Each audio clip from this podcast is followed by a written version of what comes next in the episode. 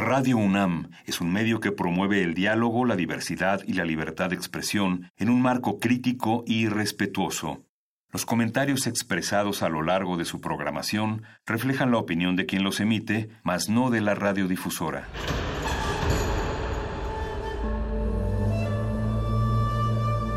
Un templo para la apreciación del ser mediante el sonido. mediante el sonido. Para nosotros. El sol sale durante la noche. Nuestros gritos llevan la mesura del silencio. Y el descontento está lleno de baile y risas. A todo, incluso a nosotros, nos resistimos. La universidad Ustedes y nosotros somos la Resistencia modulada. Es momento de alimentar nuestro espíritu con páginas. Las letras son la botana del alma.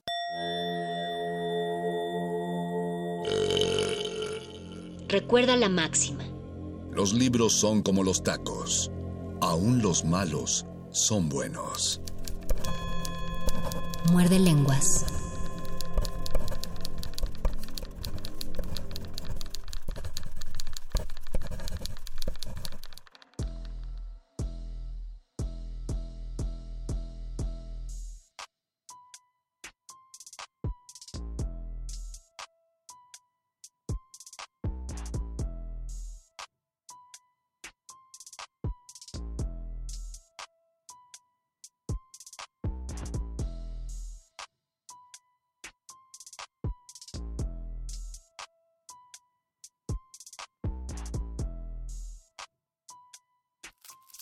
Muerde lenguas. Muerde lenguas. Muerde lenguas.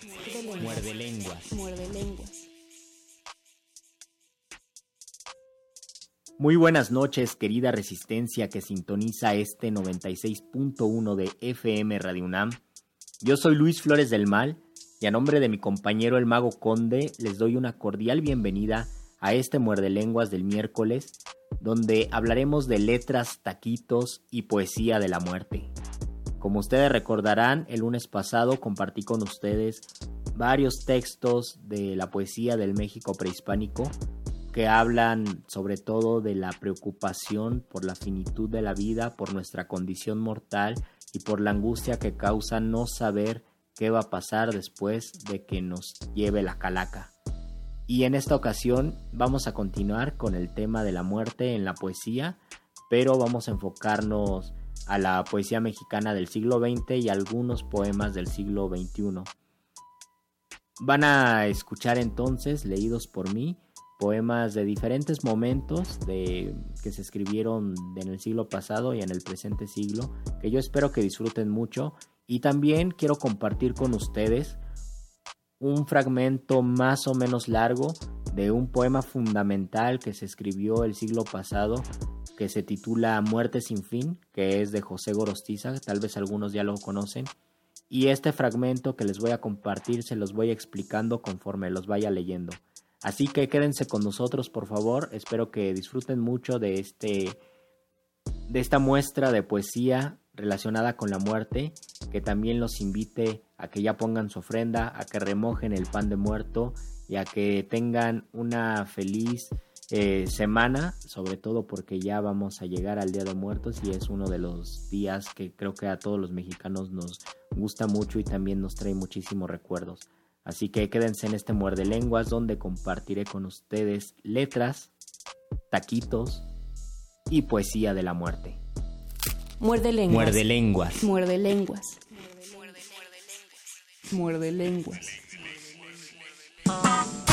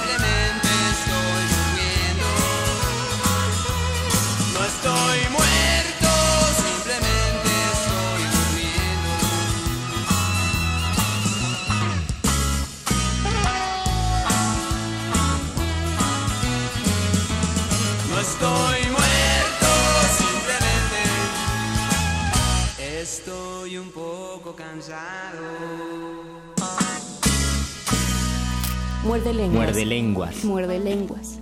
Muerde lenguas. Muerde lenguas.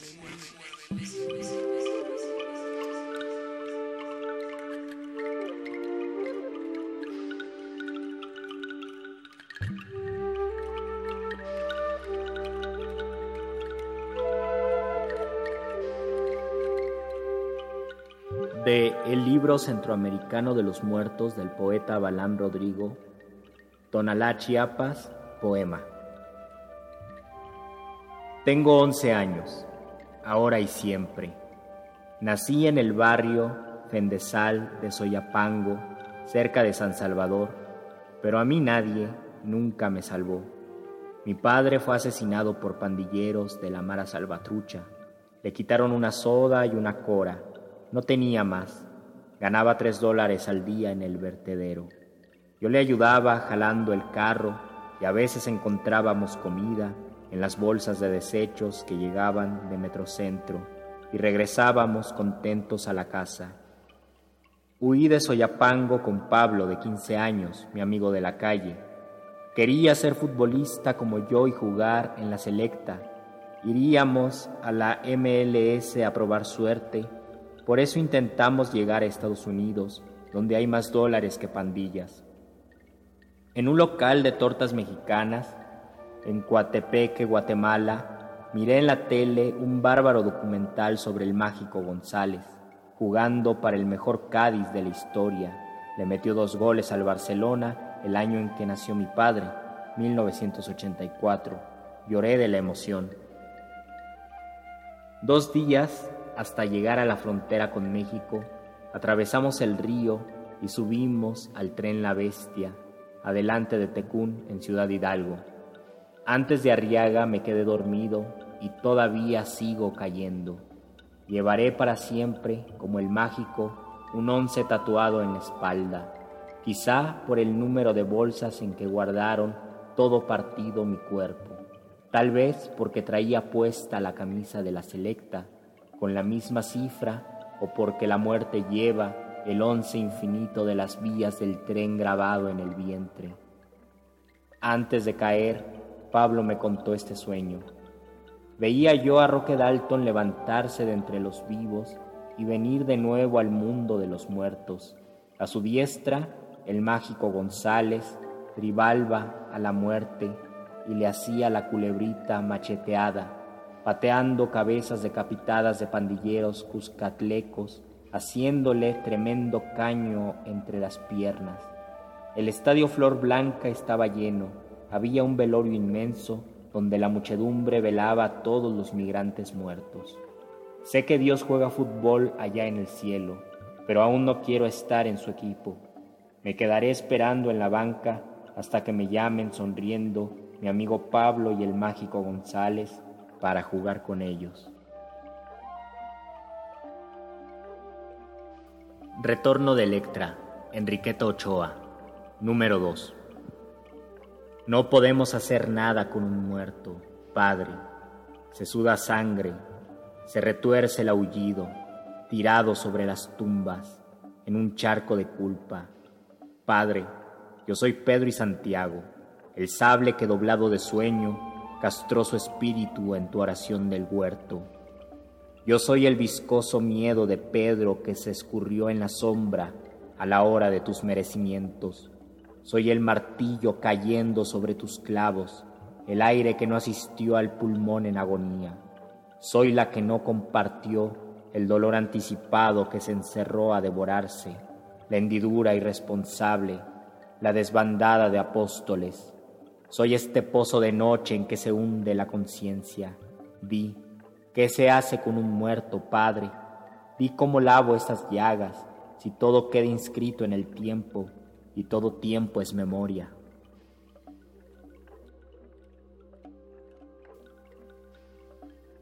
Anfibios. Iván de León.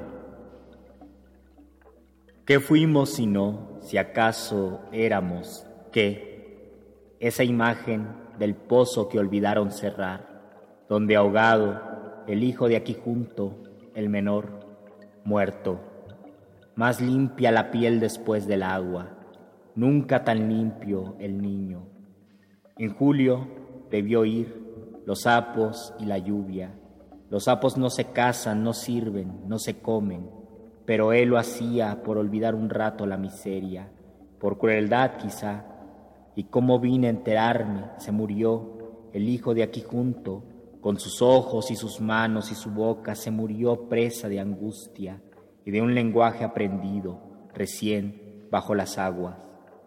La casa que dejaron hace mucho, el baldío inundado, donde un pozo que no tiene brocal, abre su enorme hocico y no se ve, no se distingue.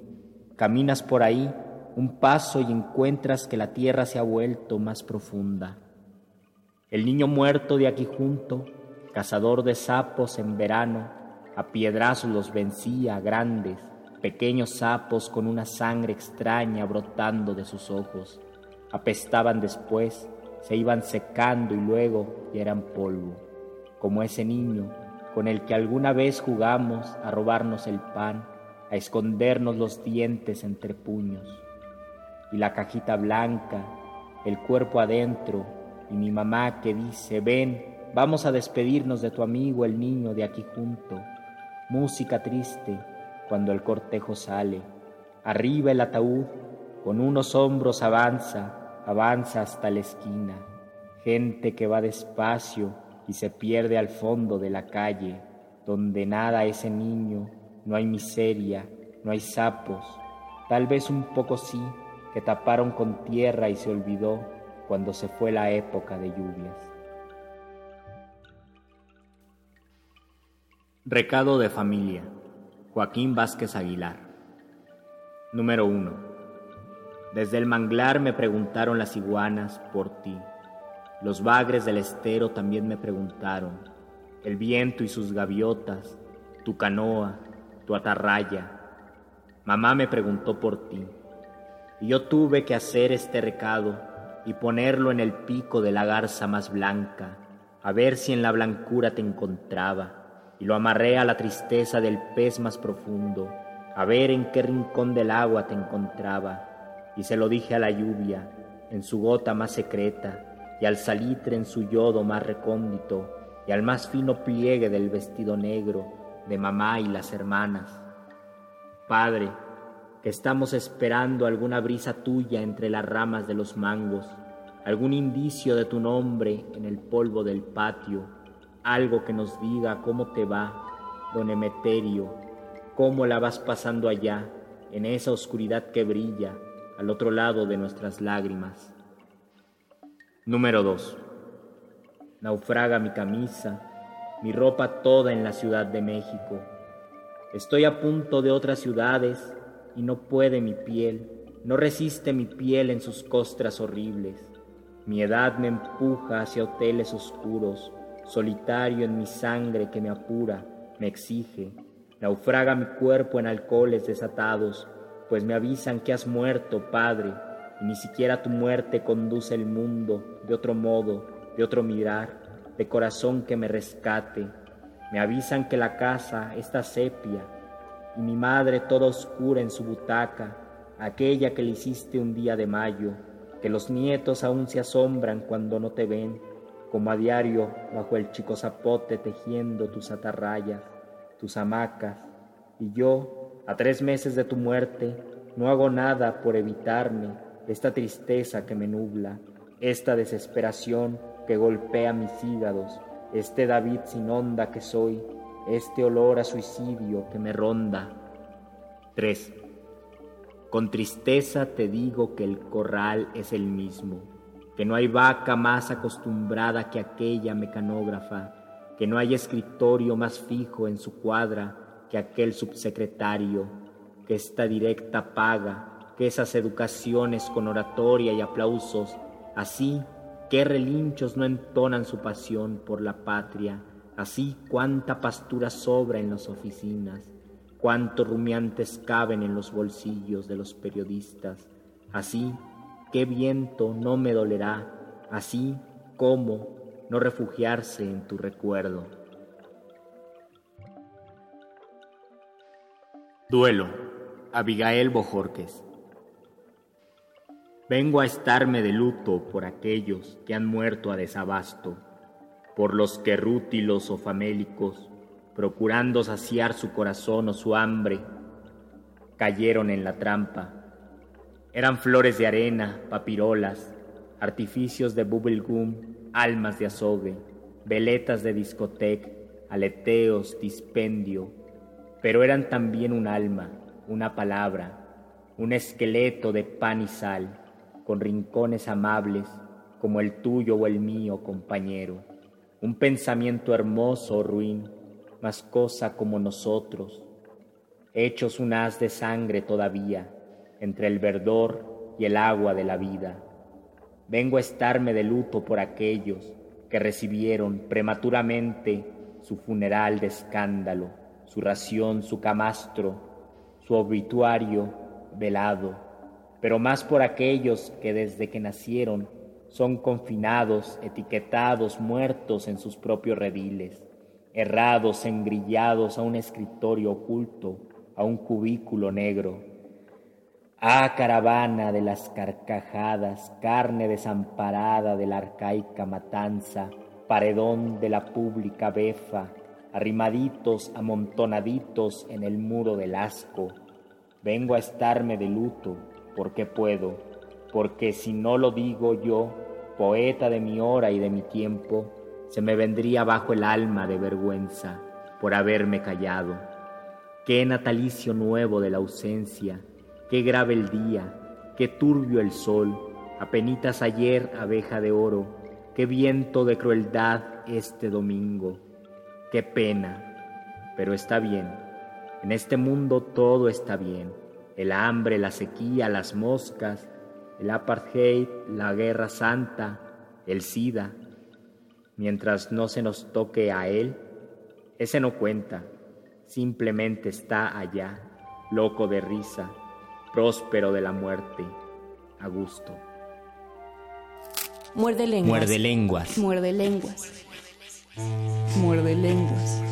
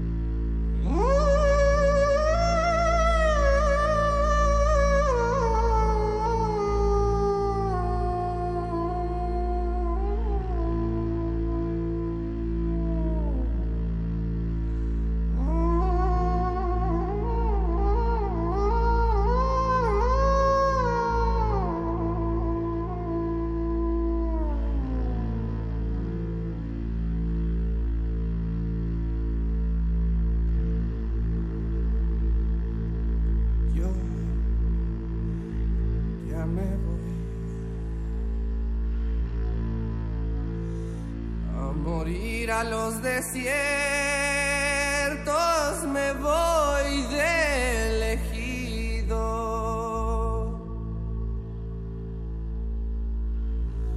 Y es estrella.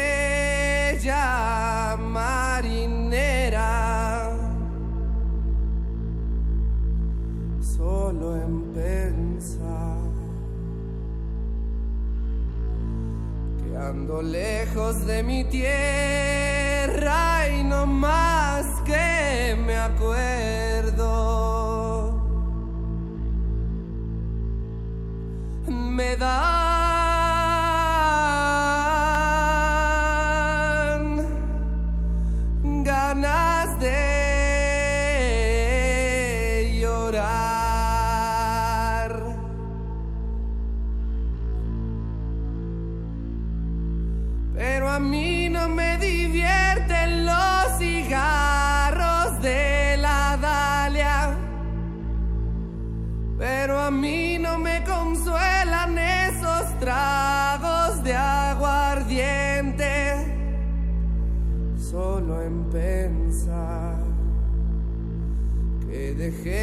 amor pendiente y no más que me acuerdo.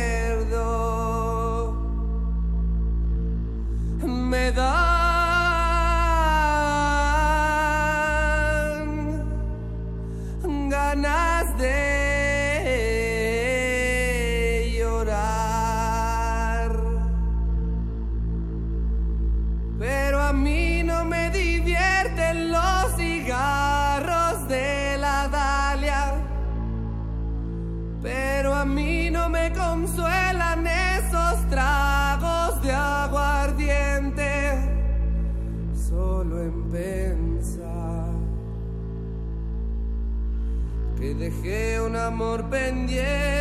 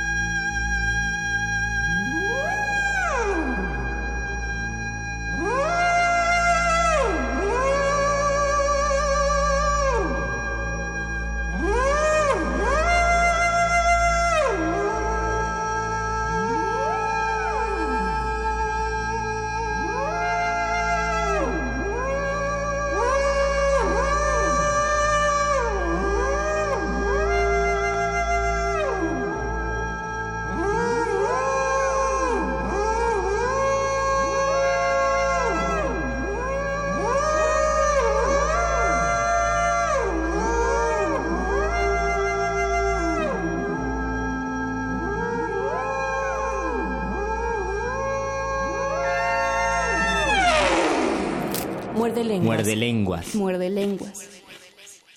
Muerde lenguas.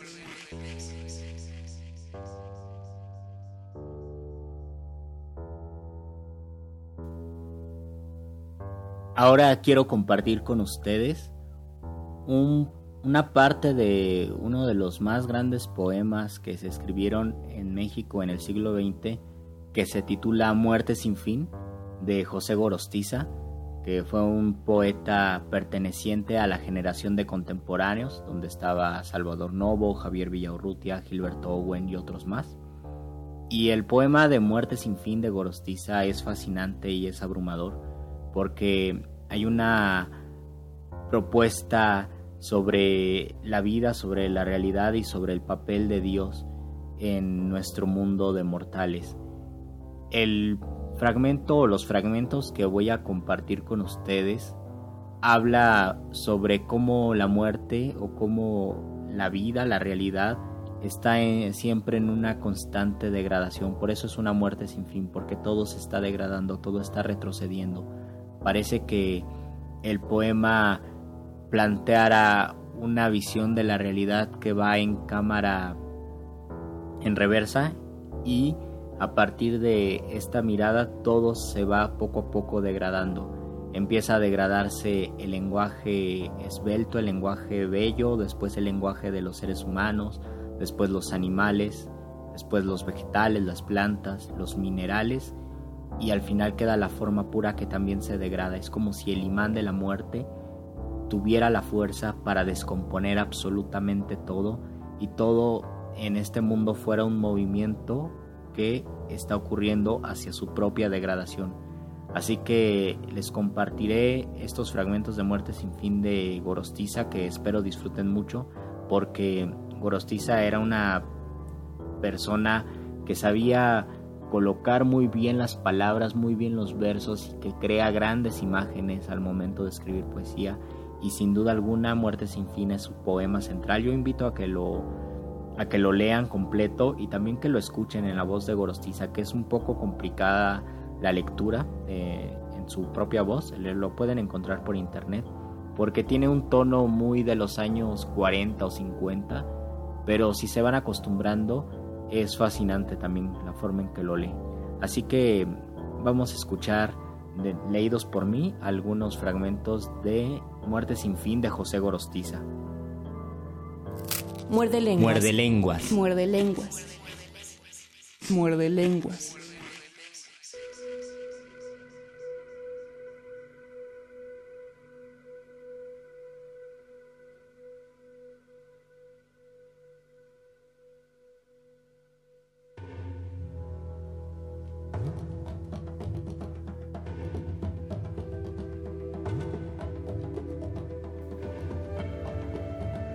En este primer fragmento, lo que comienza a degradarse es el lenguaje, el lenguaje de los himnos y los trenos, es decir, la belleza en el lenguaje y también la belleza en el mundo. Las flores, las estrellas comienzan a perder su brillo y su valor hasta que poco a poco todo se consume. Y así dice el primer fragmento. Porque en el lento instante del quebranto, cuando los seres todos se repliegan hacia el sopor primero, y en la pira arrogante de la forma se abrazan consumidos por su muerte, hay ojos, dedos, labios, etéreas llamas del atroz incendio. El hombre ahoga con sus manos mismas, en un negro sabor de tierra amarga, los himnos claros y los roncos trenos con que cantaba la belleza, entre tambores de gangoso idioma, y esbeltos címbalos que dan al aire sus golondrinas de latón agudo. Hay los trenos e himnos que loaban la rosa marinera, que consume el periplo del jardín con sus velas henchidas de fragancia, y el malsano crepúsculo de rumbre, amapola del aire lacerado, que se pincha en las púas de un gorjeo, y la febril estrella, lis de calosfrío, punto sobre las íes de las tinieblas, y el rojo cáliz del pezón macizo, sola flor de granado en la cima angustiosa del deseo, y la mandrágora del sueño amigo que crece en los escombros cotidianos. Ay, todo el esplendor de la belleza y el bello amor que la concierta toda en un orbe de imanes arrobados. Después de la degradación del lenguaje esbelto y florido de los himnos y de los trenos, además de la degradación de la belleza de las flores y de las estrellas, el ser humano se queda con el lenguaje de todos los días, con el lenguaje comunicativo. Y también este lenguaje comienza a degradarse poco a poco. En el siguiente fragmento lo que vamos a encontrar es una descripción de cómo este lenguaje se va acabando y cómo todo lo que el ser humano es capaz de realizar con el lenguaje, poco a poco se termina y va regresando al silencio porque la muerte lo va arrastrando. Así dice el siguiente fragmento. porque el tambor rotundo y las ricas bengalas que los címbalos tremolan en la altura de los cantos se anegan hay en un sabor de tierra amarga, cuando el hombre descubre en sus silencios que su hermoso lenguaje se le agosta, se le quema confuso en la garganta, exhausto de sentido, ay su aéreo lenguaje de colores, que así se jacta del matiz estricto, en el humo aterrado de sus sienas, o en el sol de sus tibios vermellones, él que discurre en la ansiedad del labio, como una lenta rosa enamorada, él que cincela celos de paloma y modula sus látigos feroces, que salten sus caídas con un ruidoso síncope de espumas, que prolonga el insomnio de su grasa en las mustias cenizas del oído, que oscuramente repta e hinca enfurecido la palabra, de hiel, la tuerta frase de ponzoña, él que labre el amor del sacrificio en columnas de ritmos espirales, sí, todo él, lenguaje audaz del hombre, se le ahoga confuso en la garganta y de su gracia original no queda sino el horror de un pozo desecado que sostiene su mueca de agonía. Primero fue el lenguaje esbelto, el de los trenos y los himnos, el canto florido, lo que se degradó, junto con la belleza de las flores y las estrellas. En el fragmento anterior, el ser humano solo le queda el lenguaje comunicativo de todos los días y también se le va degradando hasta que queda en silencio y solo siente, dice Gorostiza, una mueca de agonía. En este tercer fragmento le toca el turno a los animales, y es magnífico la, forma en que Gorostiza va describiendo cómo los animales están también entrando al reino de la degradación, la muerte los va jalando hacia la descomposición.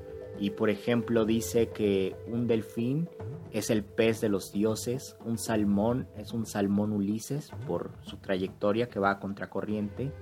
Y también dice que el cordero es un cordero Luis XV si ustedes piensan en los cabellos de esa moda de los reyes de Francia y piensan en el cordero, uno efectivamente corrobora que los reyes de Francia y los corderos tienen la misma moda.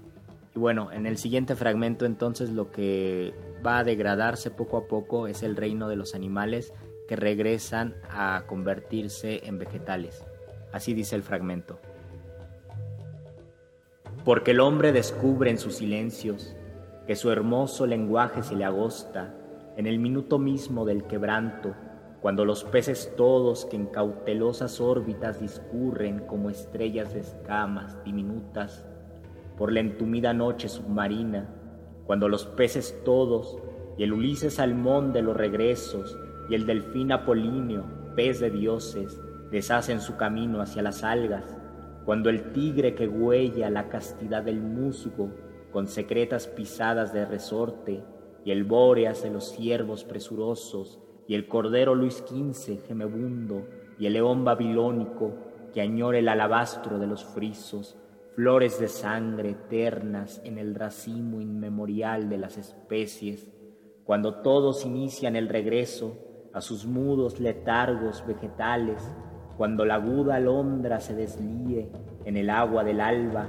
mientras las aves todas y el solitario búho que medita con su antifaz de fósforo en la sombra, la golondrina de escritura hebrea y el pequeño gorrión, hambre en la nieve, mientras todas las aves se disipan en la noche enroscada del reptil, cuando todo por fin lo que anda o repta y todo lo que vuela o nada, todo se encoge en un crujir de mariposas, regresa a sus orígenes y al origen fatal de sus orígenes, hasta que su eco mismo se reinstala en el primer silencio tenebroso. Así como la muerte absorbió el lenguaje florido y la belleza, y después el lenguaje del ser humano y al ser humano, y luego a los animales, ahora es el turno de los vegetales, y el fragmento también va planteando solo algunas plantas, árboles, flores, pero con eso nos damos una idea de cómo la muerte también va absorbiendo al reino vegetal. El siguiente fragmento dice así. porque los bellos seres que transitan por el sopor añoso de la tierra, trasgos de sangre libres en la pantalla de su sueño impuro, todos se dan un frenesí de muerte. Ay, cuando el sauce acumula su llanto para urdir la substancia de un delirio en que tú, yo, nosotros, de repente, a fuerza de atar nombres destemplados, ay, no le queda sino el tronco prieto, desnudo de oración ante su estrella, cuando con él desnudo se sonrojan el álamo temblón de encanecida barba y el eucalipto rumoroso, témpano de follaje y tornillo sin fin de la estatura que se pierden las nubes persiguiéndose, y también el cerezo y el durazno en su loca fusión de adolescentes y la angustia espantosa de la ceiba y todo cuanto nace de raíces, desde el heroico roble hasta la impúbera menta de boca helada, cuando las plantas de sumisas plantas retiran el ramaje presuntuoso, se esconden en sus ásperas raíces y en la serva raíz de sus raíces, y presas de un absurdo crecimiento se desarrollan hacia la semilla hasta quedar inmóviles, oh cementerios de talladas rosas en los duros jardines de la piedra. La belleza del lenguaje de las estrellas y de las flores se degradó, después el lenguaje del ser humano también, los animales retrocedieron y las plantas volvieron a su semilla. Y ahora en el siguiente fragmento le toca el turno a los vegetales porque el imán que tiene la muerte y que va degradando todo también hace lo mismo con los con, perdón, con los minerales y ni siquiera las piedras se salvan de la muerte. Y así dice el fragmento. Porque desde el anciano roble heroico hasta la impúbera menta de boca helada, hay todo cuanto nace de raíces, establece sus tallos paralíticos en los duros jardines de la piedra, cuando el rubí de angélicos melindres y el diamante iracundo que fulmina la luz con un reflejo, más el aéreo zafir de ojos azules y la geórgica esmeralda que se anega en el abril de su robusta clorofila, una a una las piedras delirantes con sus lindas hermanas cenicientas, turquesa, lapislázul y alabastro, pero también el oro prisionero y la plata de lengua fidedigna, ingenuo ruiseñor de los metales, que se ahoga en el agua de su canto, cuando las piedras finas y los metales exquisitos todos regresan a sus nidos subterráneos por las rutas candentes de la llama. Ay, ciegos de su lustre, ay, ciegos de su ojo, que el ojo mismo, como un siniestro pájaro de humo, en su aterida combustión se arranca. En este último fragmento ya no queda la esbeltez del lenguaje, ni el lenguaje de los seres humanos, tampoco los animales, ni los vegetales, ni los minerales. Lo único que queda es la forma pura. Y esta forma pura también es absorbida y degradada por la muerte. Y en este último fragmento es de lo que nos vamos a dar cuenta. Y al final el poema termina diciendo aleluya, aleluya como si fuera una especie de anticanto o una forma de celebrar la muerte como si fuera un nacimiento. Y así es como concluye esta parte de muerte sin fin. Porque raro metal o piedra rara, así como la roca escueta, lisa, que figura castillos con solo naipes de aridez y escarcha, y así la arena de arrugados pechos y el humus maternal de entraña tibia, ay, todo se consume con un mohíno crepitar de gozo, cuando la forma en sí, la forma pura, se entrega a la delicia de su muerte y en su sed de agotarla a grandes luces, apura en una llama el aceite ritual de los sentidos, que sin labios, sin dedos, sin retinas, Sí, paso a paso, muerte a muerte, locos se acogen a sus túmidas matrices, mientras unos a otros se devoran, al animal la planta, a la planta la piedra, a la piedra el fuego, al fuego el mar, al mar la nube, a la nube el sol, hasta que todo este fecundo río de enamorado semen que conjuga, inaccesible al tedio, el suntuoso caudal de su apetito, no desemboque en sus entrañas mismas, en el acre silencio de sus fuentes, entre un fulgor de soles emboscados, en donde nada es ni nada está, donde el sueño no duele, donde nada ni nadie nunca está muriendo y solo ya entre las grandes aguas flota el espíritu de Dios que gime, con un llanto más llanto aún que el llanto, como si herido hay él también por un cabello, por el ojo en almendra de esa muerte que emana de su boca, hubiese al fin ahogado su palabra sangrienta. Aleluya, aleluya. Muerde lenguas. Muerde lenguas. Muerde lenguas. Muerde lenguas.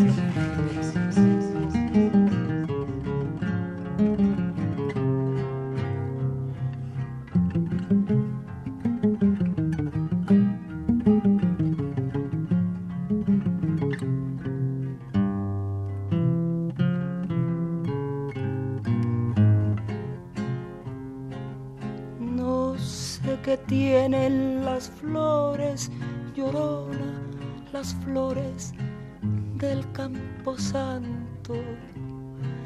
No sé qué tienen las flores, llorona, las flores del campo santo. Que cuando las mueve el viento, llorona, parece que están mueve el viento llorona, parece que están llorando. Ay, de mi llorona, llorona, tú eres mi yunca. Ay, de mi llorona, llorona tú eres mi yunca. Me quitarán de quererte llorona, pero de olvidarte nunca. Me quitarán de quererte llorona, pero de olvidarte nunca.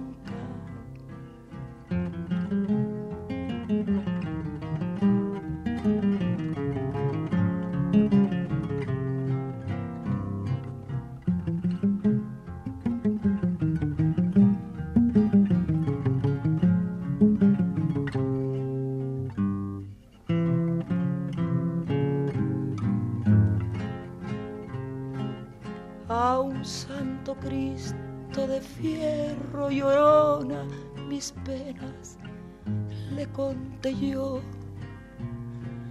A un santo Cristo de fierro llorona mis penas le conté yo. Cuáles no serían mis penas llorona que el santo Cristo lloró cuáles no serían mis penas llorona que el santo Cristo lloró. Ay, de mi llorona, llorona de un campo lirio. Ay, de mi llorona, llorona de un campo lirio. El que no sabe de amores llorona, no sabe lo que es martirio. El que no sabe de amores llorona, no sabe lo que es martirio.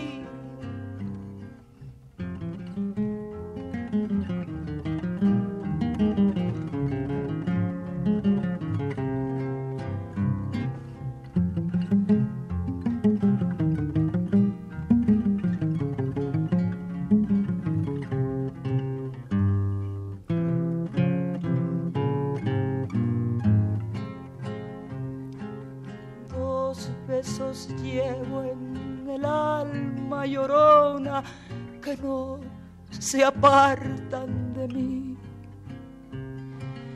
Dos besos llevo en el alma llorona que no se apartan de mí.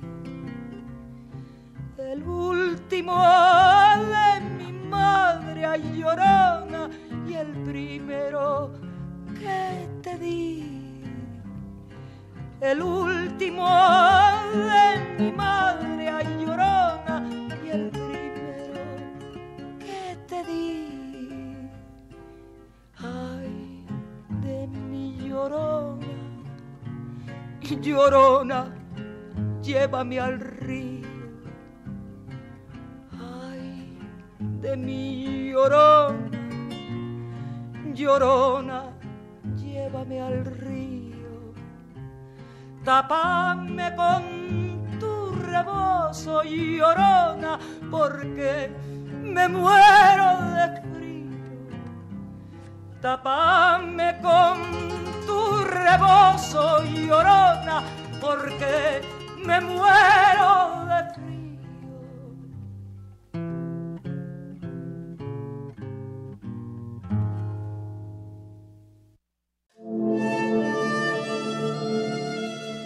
Enseñanza del día. El dinero no compra la felicidad. Pero compra libros y tacos. Y eso se le parece mucho. Medítalo.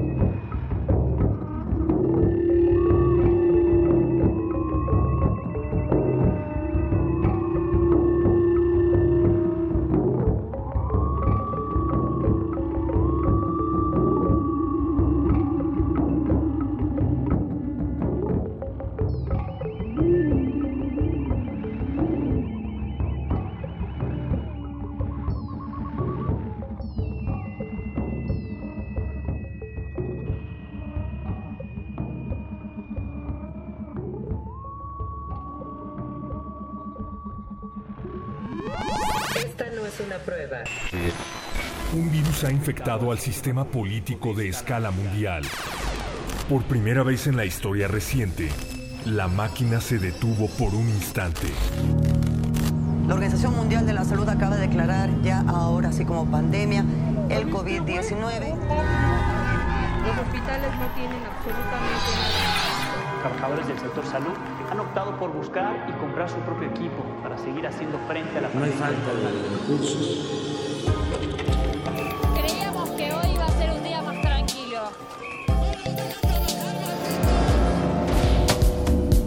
Discursos políticos fomentan que regresemos a una nueva normalidad basada en la anterior. Estos discursos culpan al virus de la crisis social y económica. Sin embargo, sabemos que esto no es así. El virus no generó la crisis, la intensificó. Cuando la normalidad es el problema, no queremos regresar a ella. Queremos hackearla. Resistencia modulada.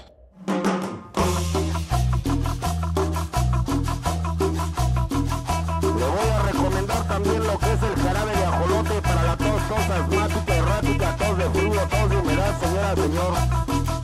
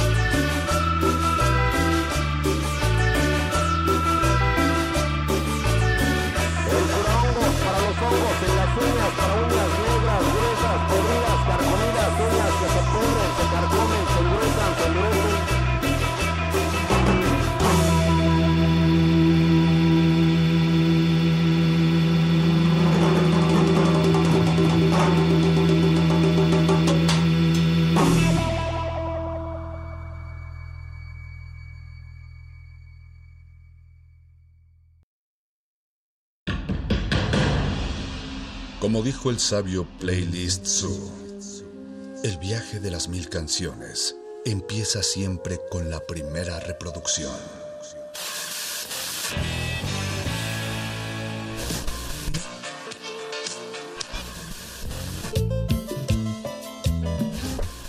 A continuación, un maestro te abrirá la puerta de su lista de reproducción. El resto va por tu cuenta. Play listo.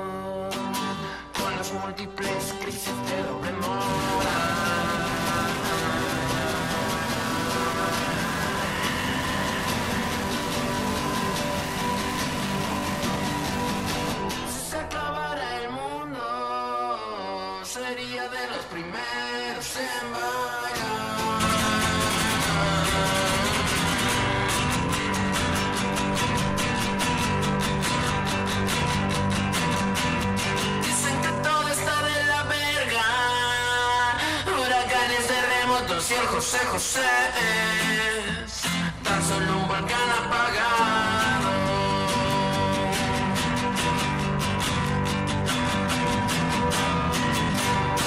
Tú lo que quieres es partir para yo cambiar.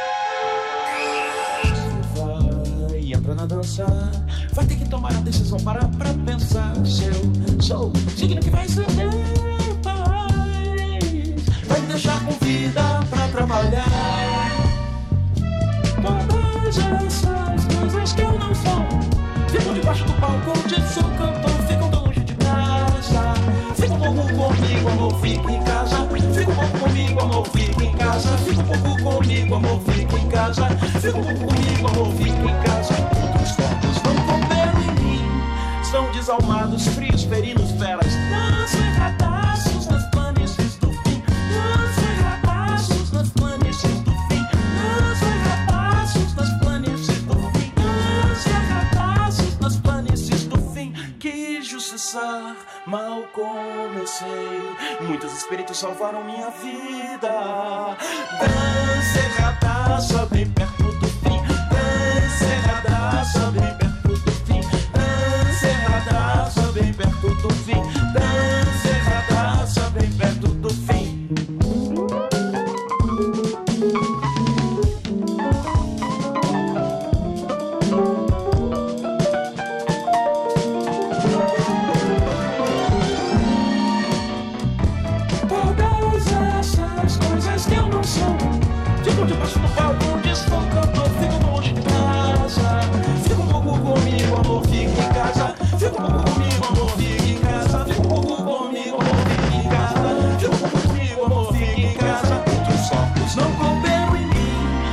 homens ao frios, ferinos, feras. Dança.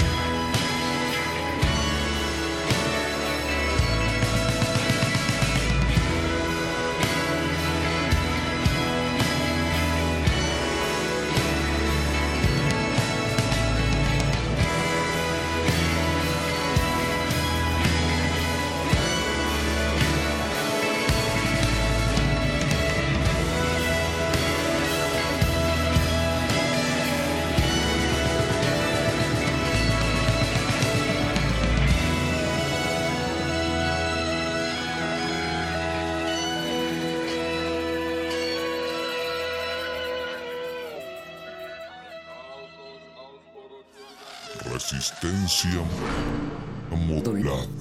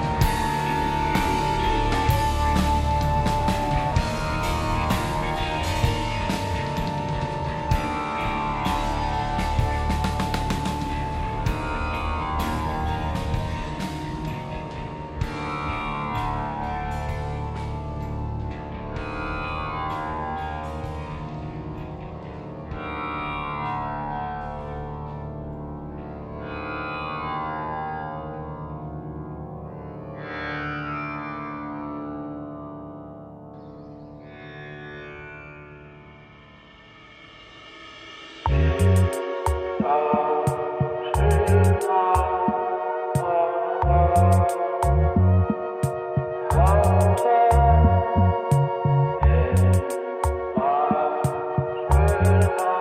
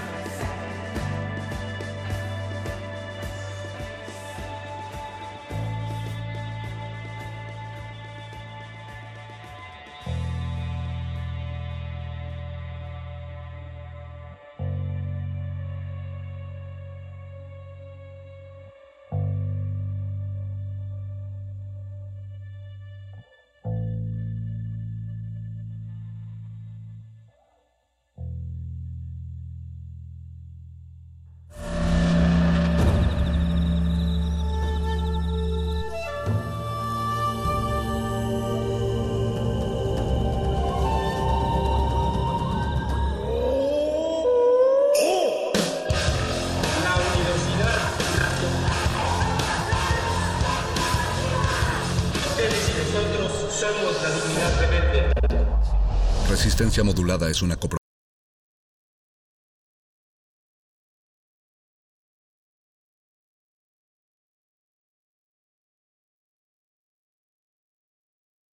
Radio UNAM es un medio que promueve el diálogo, la diversidad y la libertad de expresión en un marco crítico y respetuoso.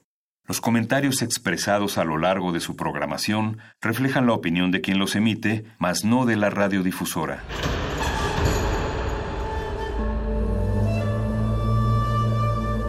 Un templo para la apreciación del ser mediante el sonido. Mediante el sonido. Para nosotros, El sol sale durante la noche. nuestros gritos llevan la mesura del silencio.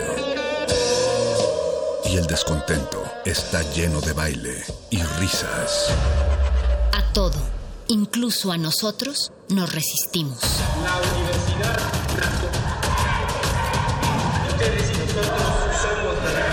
Resistencia modulada.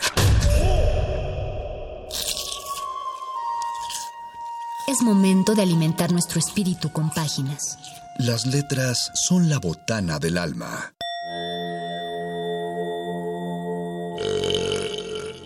Recuerda la máxima. Los libros son como los tacos. Aún los malos son buenos. Muerde lenguas.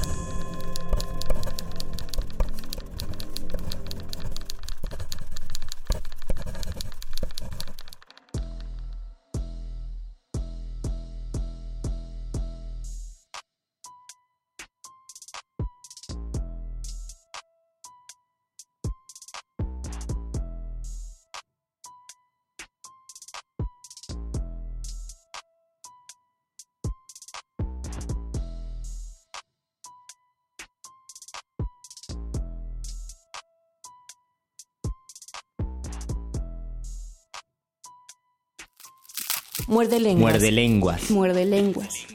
Muerde lenguas. Muerde lenguas. Muy buenas noches, querida resistencia que sintoniza este 96.1 de FM Radio UNAM. Yo soy Luis Flores del Mal y a nombre de mi compañero el Mago Conde les doy una cordial bienvenida a este Muerde Lenguas del miércoles, donde hablaremos de letras, taquitos y poesía de la muerte. Como ustedes recordarán, el lunes pasado compartí con ustedes varios textos de la poesía del México prehispánico que hablan sobre todo de la preocupación por la finitud de la vida, por nuestra condición mortal y por la angustia que causa no saber qué va a pasar después de que nos lleve la calaca. Y en esta ocasión vamos a continuar con el tema de la muerte en la poesía, pero vamos a enfocarnos a la poesía mexicana del siglo XX y algunos poemas del siglo XXI. Van a escuchar entonces, leídos por mí, poemas de diferentes momentos de, que se escribieron en el siglo pasado y en el presente siglo, que yo espero que disfruten mucho. Y también quiero compartir con ustedes un fragmento más o menos largo de un poema fundamental que se escribió el siglo pasado que se titula Muerte sin fin, que es de José Gorostiza, tal vez algunos ya lo conocen. Y este fragmento que les voy a compartir se los voy explicando conforme los vaya leyendo. Así que quédense con nosotros, por favor. Espero que disfruten mucho de este de esta muestra de poesía relacionada con la muerte, que también los invite a que ya pongan su ofrenda, a que remojen el pan de muerto y a que tengan una feliz eh, semana, sobre todo porque ya vamos a llegar al Día de Muertos y es uno de los días que creo que a todos los mexicanos nos gusta mucho y también nos trae muchísimos recuerdos. Así que quédense en este muerde lenguas donde compartiré con ustedes letras, taquitos y poesía de la muerte. Muerde lenguas. Muerde lenguas. Muerde lenguas. Muerde lenguas. No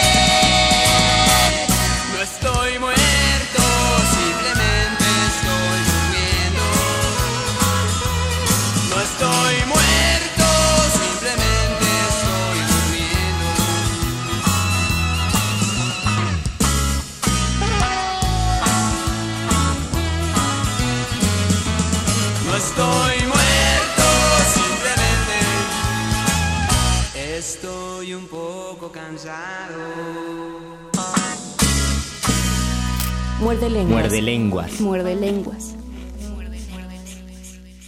Muerde lenguas.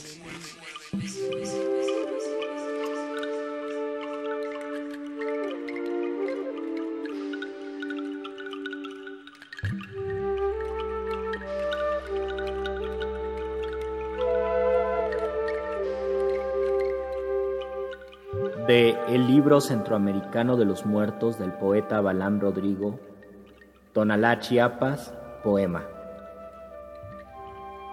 Tengo 11 años, ahora y siempre.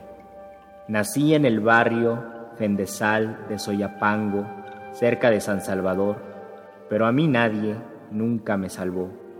Mi padre fue asesinado por pandilleros de la Mara Salvatrucha. Le quitaron una soda y una cora. No tenía más. Ganaba tres dólares al día en el vertedero. Yo le ayudaba jalando el carro y a veces encontrábamos comida en las bolsas de desechos que llegaban de Metrocentro y regresábamos contentos a la casa. Huí de Soyapango con Pablo, de 15 años, mi amigo de la calle. Quería ser futbolista como yo y jugar en la selecta. Iríamos a la MLS a probar suerte. Por eso intentamos llegar a Estados Unidos, donde hay más dólares que pandillas.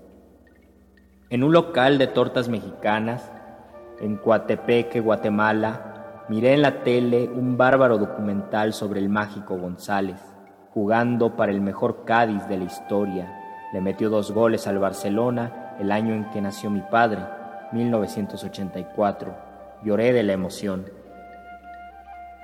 Dos días hasta llegar a la frontera con México, atravesamos el río y subimos al tren La Bestia, adelante de Tecún, en Ciudad Hidalgo. Antes de Arriaga me quedé dormido y todavía sigo cayendo. Llevaré para siempre, como el mágico, un once tatuado en la espalda, quizá por el número de bolsas en que guardaron todo partido mi cuerpo, tal vez porque traía puesta la camisa de la selecta con la misma cifra o porque la muerte lleva el once infinito de las vías del tren grabado en el vientre. Antes de caer, Pablo me contó este sueño.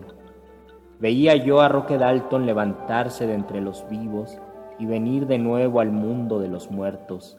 A su diestra, el mágico González, Tribalba a la muerte y le hacía la culebrita macheteada, pateando cabezas decapitadas de pandilleros cuscatlecos, haciéndole tremendo caño entre las piernas. El estadio Flor Blanca estaba lleno, había un velorio inmenso donde la muchedumbre velaba a todos los migrantes muertos.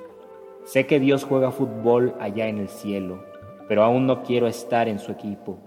Me quedaré esperando en la banca hasta que me llamen sonriendo mi amigo Pablo y el mágico González para jugar con ellos. Retorno de Electra, Enriqueta Ochoa, número 2. No podemos hacer nada con un muerto, Padre. Se suda sangre, se retuerce el aullido, tirado sobre las tumbas, en un charco de culpa. Padre, yo soy Pedro y Santiago, el sable que doblado de sueño castró su espíritu en tu oración del huerto. Yo soy el viscoso miedo de Pedro que se escurrió en la sombra a la hora de tus merecimientos. Soy el martillo cayendo sobre tus clavos, el aire que no asistió al pulmón en agonía. Soy la que no compartió el dolor anticipado que se encerró a devorarse, la hendidura irresponsable, la desbandada de apóstoles. Soy este pozo de noche en que se hunde la conciencia. Di, ¿qué se hace con un muerto, Padre? Di cómo lavo esas llagas, si todo queda inscrito en el tiempo y todo tiempo es memoria.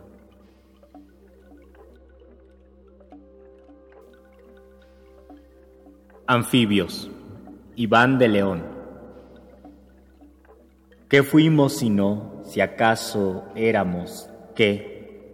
Esa imagen del pozo que olvidaron cerrar, donde ahogado el hijo de aquí junto, el menor, muerto, más limpia la piel después del agua, nunca tan limpio el niño. En julio debió ir los sapos y la lluvia. Los sapos no se casan, no sirven, no se comen, pero él lo hacía por olvidar un rato la miseria, por crueldad quizá. Y cómo vine a enterarme, se murió el hijo de aquí junto, con sus ojos y sus manos y su boca, se murió presa de angustia y de un lenguaje aprendido, recién bajo las aguas. La casa que dejaron hace mucho, el baldío inundado, donde un pozo que no tiene brocal abre su enorme hocico, y no se ve, no se distingue.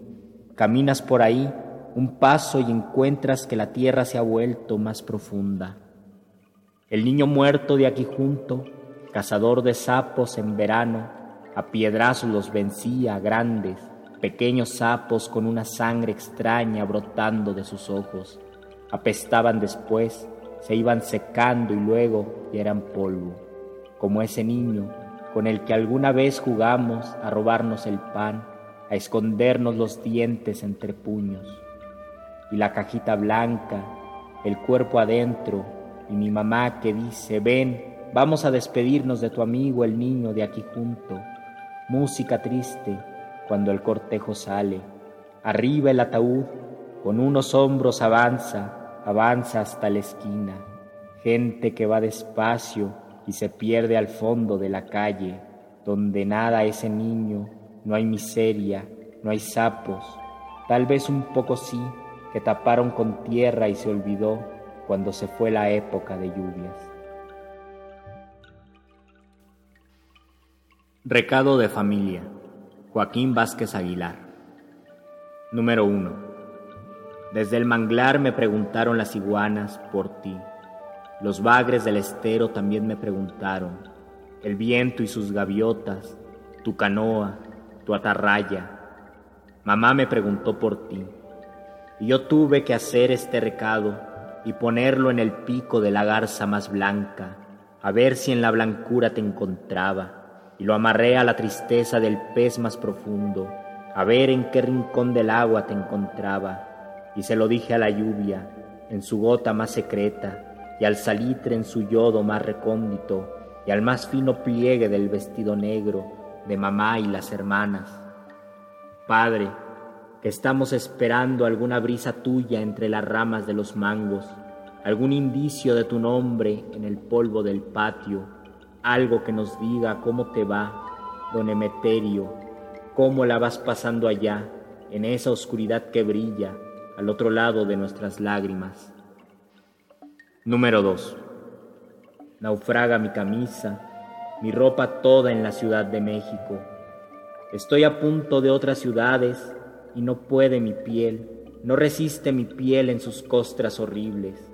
Mi edad me empuja hacia hoteles oscuros, solitario en mi sangre que me apura, me exige. Naufraga mi cuerpo en alcoholes desatados, pues me avisan que has muerto, Padre, y ni siquiera tu muerte conduce el mundo de otro modo, de otro mirar, de corazón que me rescate. Me avisan que la casa está sepia y mi madre toda oscura en su butaca, aquella que le hiciste un día de mayo, que los nietos aún se asombran cuando no te ven, como a diario bajo el chico zapote tejiendo tus atarrayas, tus hamacas, y yo, a tres meses de tu muerte, no hago nada por evitarme esta tristeza que me nubla, esta desesperación que golpea mis hígados, este David sin onda que soy, este olor a suicidio que me ronda. 3. Con tristeza te digo que el corral es el mismo, que no hay vaca más acostumbrada que aquella mecanógrafa, que no hay escritorio más fijo en su cuadra que aquel subsecretario, que esta directa paga, que esas educaciones con oratoria y aplausos, así qué relinchos no entonan su pasión por la patria, así cuánta pastura sobra en las oficinas, cuántos rumiantes caben en los bolsillos de los periodistas, así qué viento no me dolerá, así como no refugiarse en tu recuerdo. Duelo, Abigail Bojorques. Vengo a estarme de luto por aquellos que han muerto a desabasto, por los que rútilos o famélicos, procurando saciar su corazón o su hambre, cayeron en la trampa. Eran flores de arena, papirolas, artificios de bubblegum, almas de azogue, veletas de discoteca, aleteos, dispendio, pero eran también un alma, una palabra, un esqueleto de pan y sal con rincones amables como el tuyo o el mío, compañero, un pensamiento hermoso o ruin, más cosa como nosotros, hechos un haz de sangre todavía entre el verdor y el agua de la vida. Vengo a estarme de luto por aquellos que recibieron prematuramente su funeral de escándalo, su ración, su camastro, su obituario velado pero más por aquellos que desde que nacieron son confinados, etiquetados, muertos en sus propios rediles, errados, engrillados a un escritorio oculto, a un cubículo negro. Ah, caravana de las carcajadas, carne desamparada de la arcaica matanza, paredón de la pública befa, arrimaditos, amontonaditos en el muro del asco, vengo a estarme de luto, porque puedo, porque si no lo digo yo, poeta de mi hora y de mi tiempo, se me vendría bajo el alma de vergüenza por haberme callado. Qué natalicio nuevo de la ausencia, qué grave el día, qué turbio el sol, apenitas ayer abeja de oro, qué viento de crueldad este domingo, qué pena, pero está bien, en este mundo todo está bien. El hambre, la sequía, las moscas, el apartheid, la guerra santa, el SIDA. Mientras no se nos toque a él, ese no cuenta, simplemente está allá, loco de risa, próspero de la muerte, a gusto. Muerde lenguas. Muerde lenguas. Muerde lenguas. Muerde lenguas.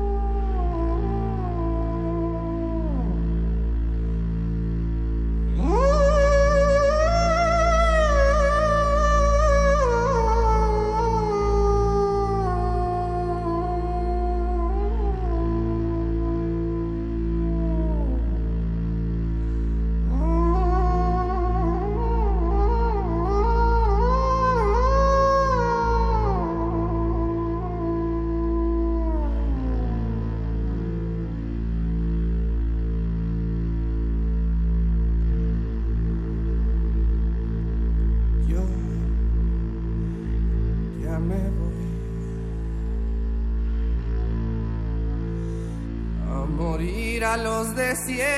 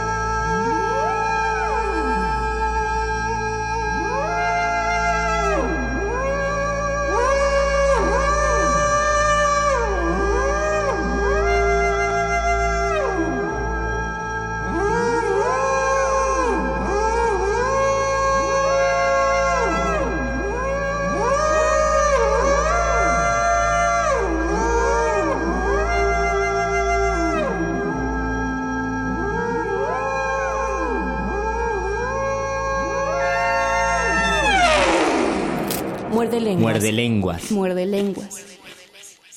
Muerde lenguas.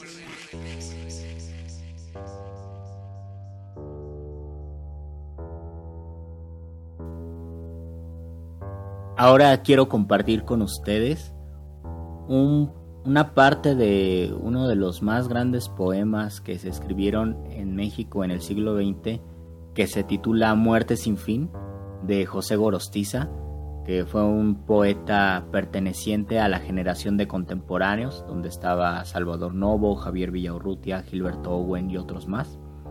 Y el poema de Muerte sin fin de Gorostiza es fascinante y es abrumador, porque hay una propuesta sobre la vida, sobre la realidad y sobre el papel de Dios en nuestro mundo de mortales. El fragmento o los fragmentos que voy a compartir con ustedes habla sobre cómo la muerte o cómo la vida, la realidad, está siempre en una constante degradación. Por eso es una muerte sin fin, porque todo se está degradando, todo está retrocediendo. Parece que el poema planteara una visión de la realidad que va en cámara en reversa y a partir de esta mirada todo se va poco a poco degradando. Empieza a degradarse el lenguaje esbelto, el lenguaje bello, después el lenguaje de los seres humanos, después los animales, después los vegetales, las plantas, los minerales y al final queda la forma pura que también se degrada. Es como si el imán de la muerte tuviera la fuerza para descomponer absolutamente todo y todo en este mundo fuera un movimiento que está ocurriendo hacia su propia degradación. Así que les compartiré estos fragmentos de Muerte sin fin de Gorostiza que espero disfruten mucho porque Gorostiza era una persona que sabía colocar muy bien las palabras, muy bien los versos y que crea grandes imágenes al momento de escribir poesía y sin duda alguna Muerte sin fin es su poema central. Yo invito a que lo a que lo lean completo y también que lo escuchen en la voz de Gorostiza, que es un poco complicada la lectura eh, en su propia voz, lo pueden encontrar por internet, porque tiene un tono muy de los años 40 o 50, pero si se van acostumbrando es fascinante también la forma en que lo lee. Así que vamos a escuchar, leídos por mí, algunos fragmentos de Muerte sin fin de José Gorostiza. Muerde lenguas. Muerde lenguas. Muerde lenguas. Muerde lenguas.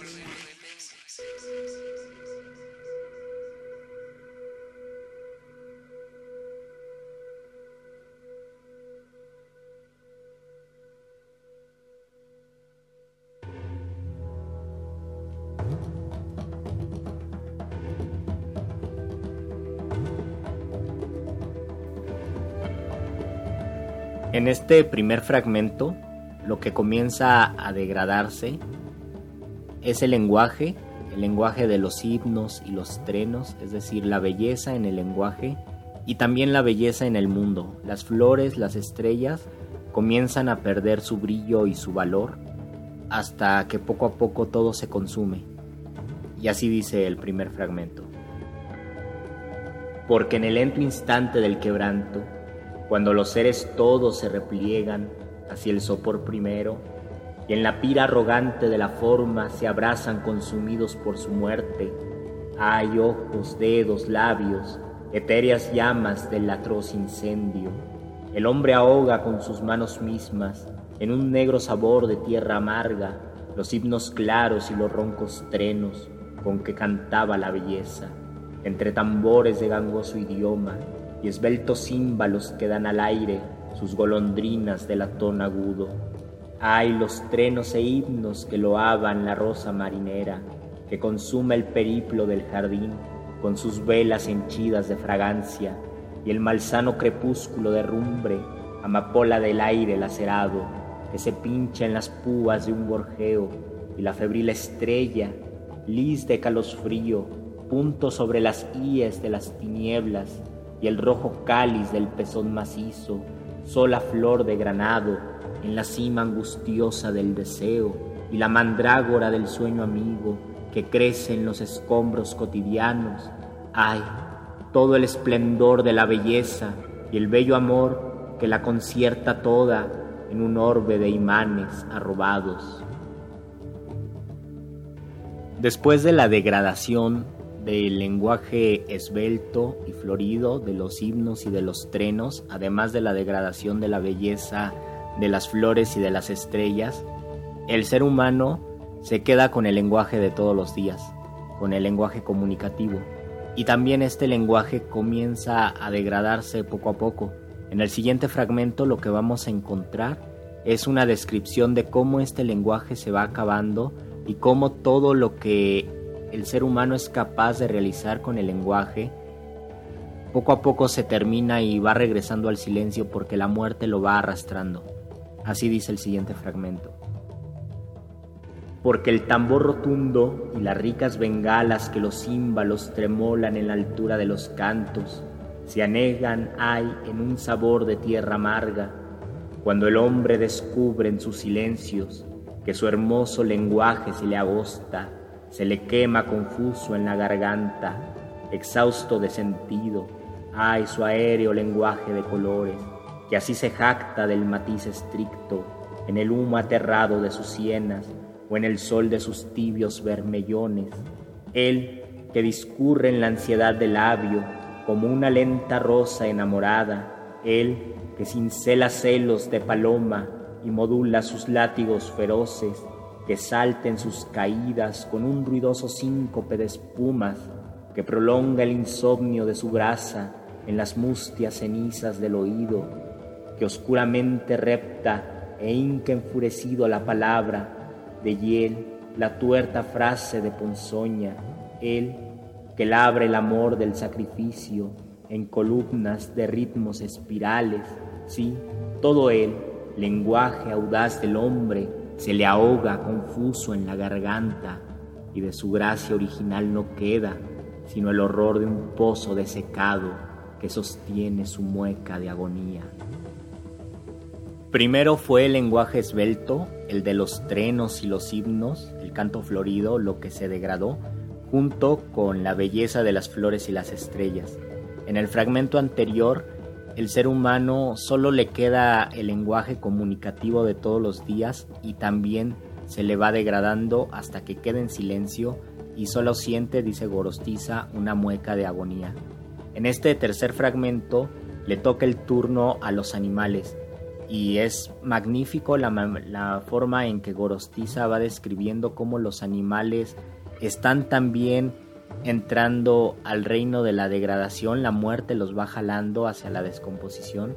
Y por ejemplo dice que un delfín es el pez de los dioses, un salmón es un salmón Ulises por su trayectoria que va a contracorriente.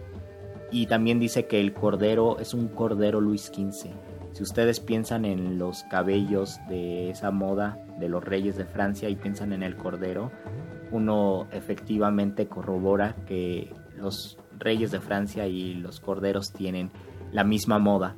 Y bueno, en el siguiente fragmento entonces lo que va a degradarse poco a poco es el reino de los animales que regresan a convertirse en vegetales. Así dice el fragmento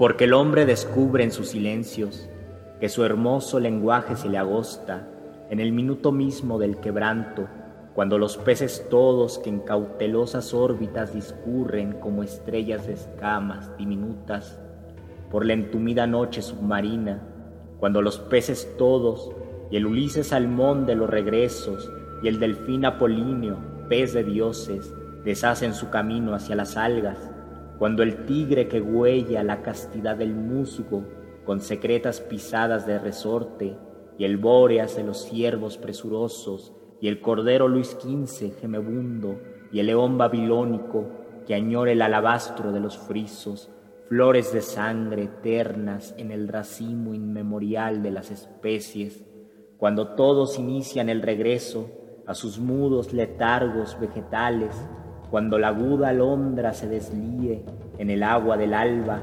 mientras las aves todas y el solitario búho que medita con su antifaz de fósforo en la sombra, la golondrina de escritura hebrea y el pequeño gorrión, hambre en la nieve, mientras todas las aves se disipan en la noche enroscada del reptil, cuando todo por fin lo que anda o repta y todo lo que vuela o nada, todo se encoge en un crujir de mariposas, regresa a sus orígenes y al origen fatal de sus orígenes, hasta que su eco mismo se reinstala en el primer silencio tenebroso.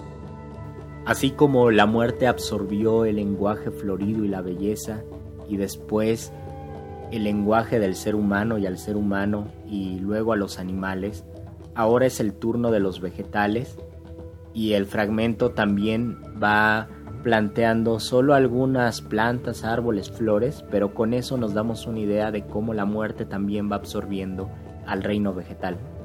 El siguiente fragmento dice así. porque los bellos seres que transitan por el sopor añoso de la tierra, trasgos de sangre libres en la pantalla de su sueño impuro, todos se dan un frenesí de muerte.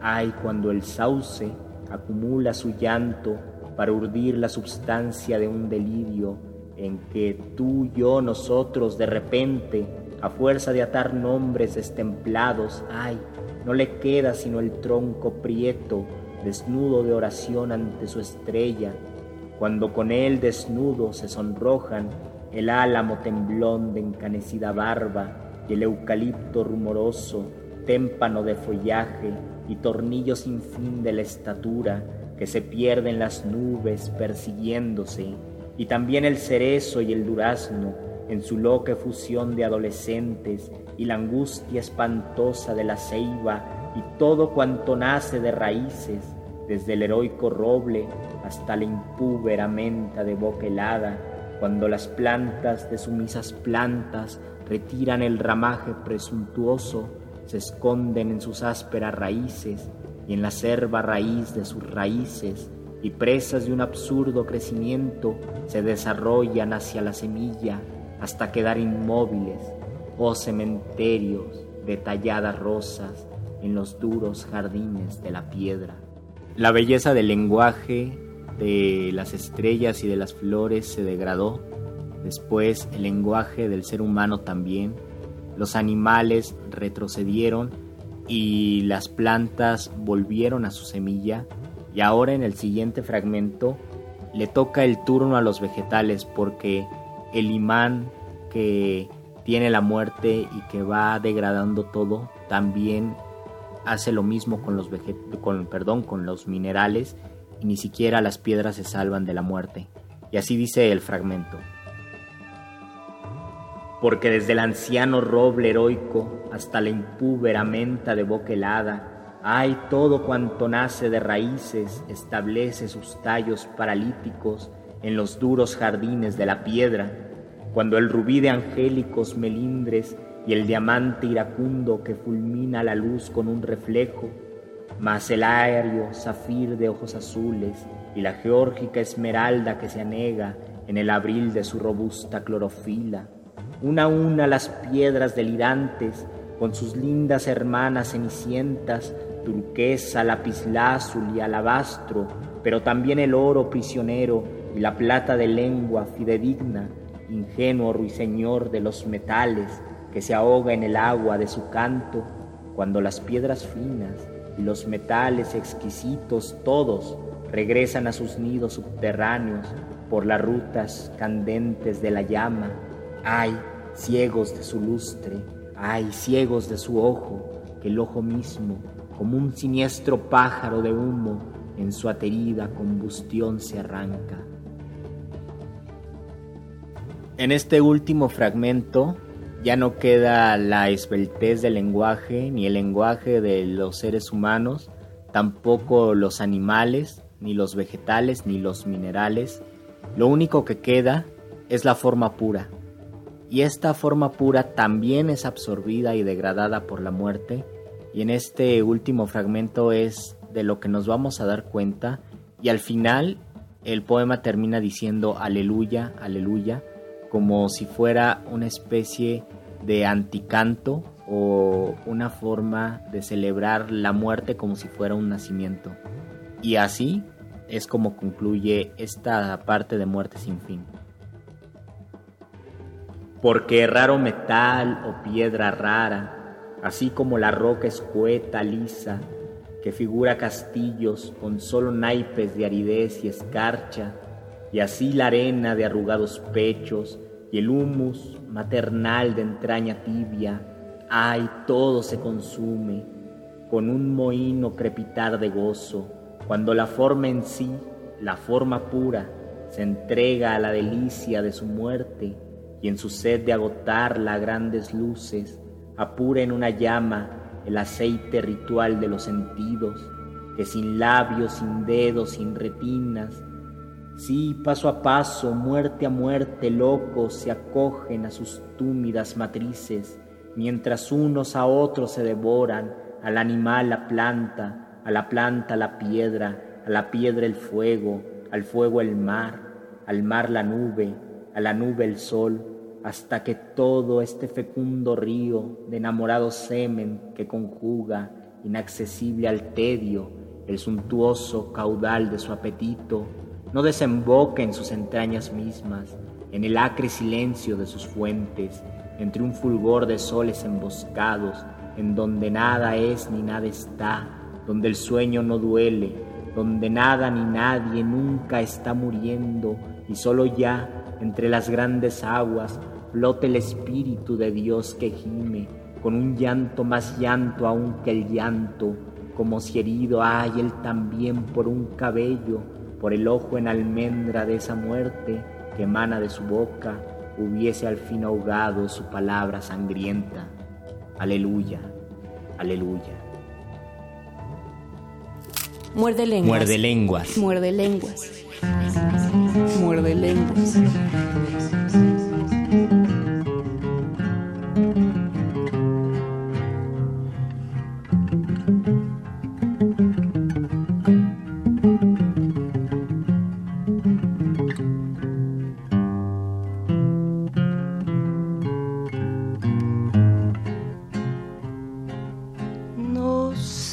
Tienen las flores, llorona, las flores del campo santo. No sé qué tienen las flores, llorona, las flores del campo santo. Que cuando las mueve el viento, llorona, parece que están llorando,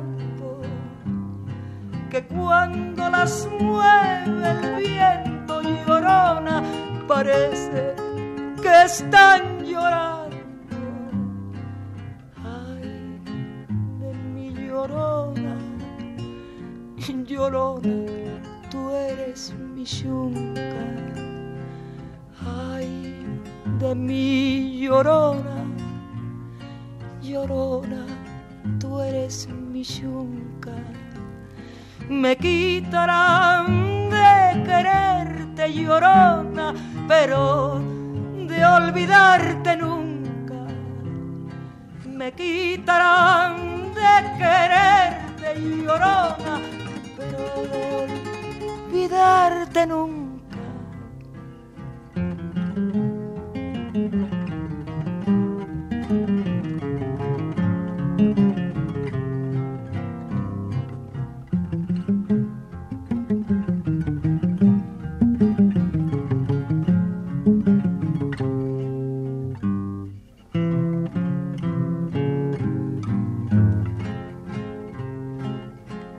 Un santo Cristo de fierro llorona mis penas le conté yo. A un santo Cristo de fierro llorona mis penas le conté yo. Cuáles no serían mis penas llorona que el santo Cristo lloró cuáles no serían mis penas llorona que el santo Cristo lloró. Ay, de mi llorona, llorona de un campo lirio. Ay, de mi llorona, llorona de un campo lirio. El que no sabe de amores llorona, no sabe lo que es martirio. El que no sabe de amores llorona, no sabe lo que es martirio.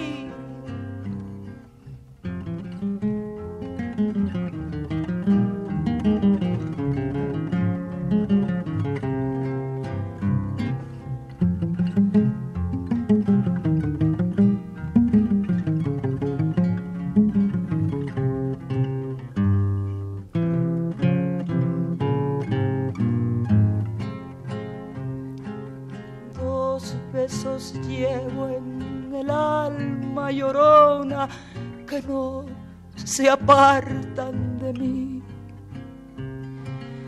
Dos besos llevo en el alma llorona que no se apartan de mí.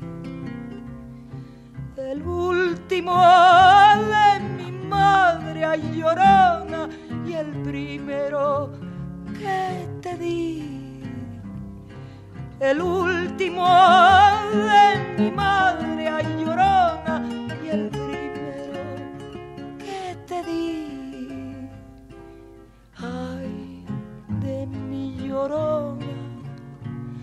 llorona, llévame al río. Ay, de mi llorona, llorona, llévame al río. Tapame con tu rebozo, llorona, porque me muero de frío. Tapame con tu rebozo, llorona, porque me muero de frío.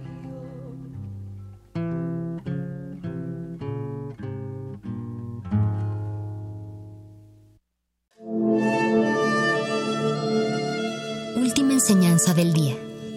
El dinero no compra la felicidad. Pero compra libros y tacos. Y eso se le parece mucho. Medítalo.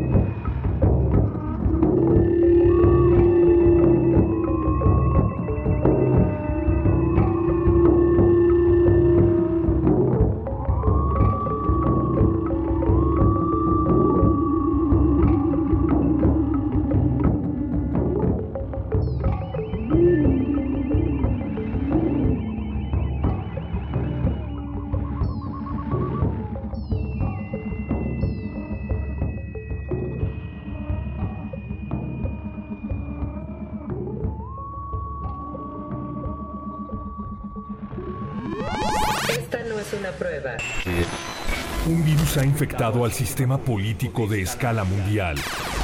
Por primera vez en la historia reciente, la máquina se detuvo por un instante.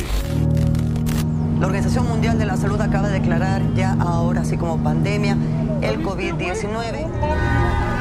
Los hospitales no tienen absolutamente nada. Trabajadores del sector salud han optado por buscar y comprar su propio equipo para seguir haciendo frente a la No hay pandemia. falta de recursos.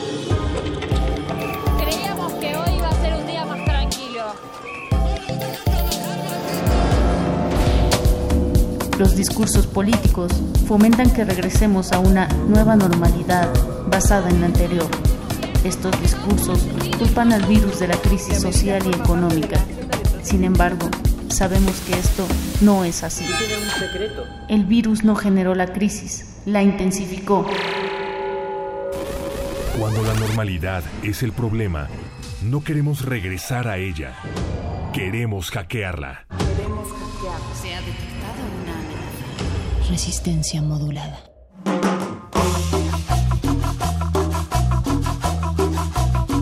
Le voy a recomendar también lo que es el jarabe de ajolote para la tos, tos asmática, errática, tos de frío, tos de humedad, señora, señor. Le vamos a recomendar lo que es el curahongos con ketoconazol y nitroconazol y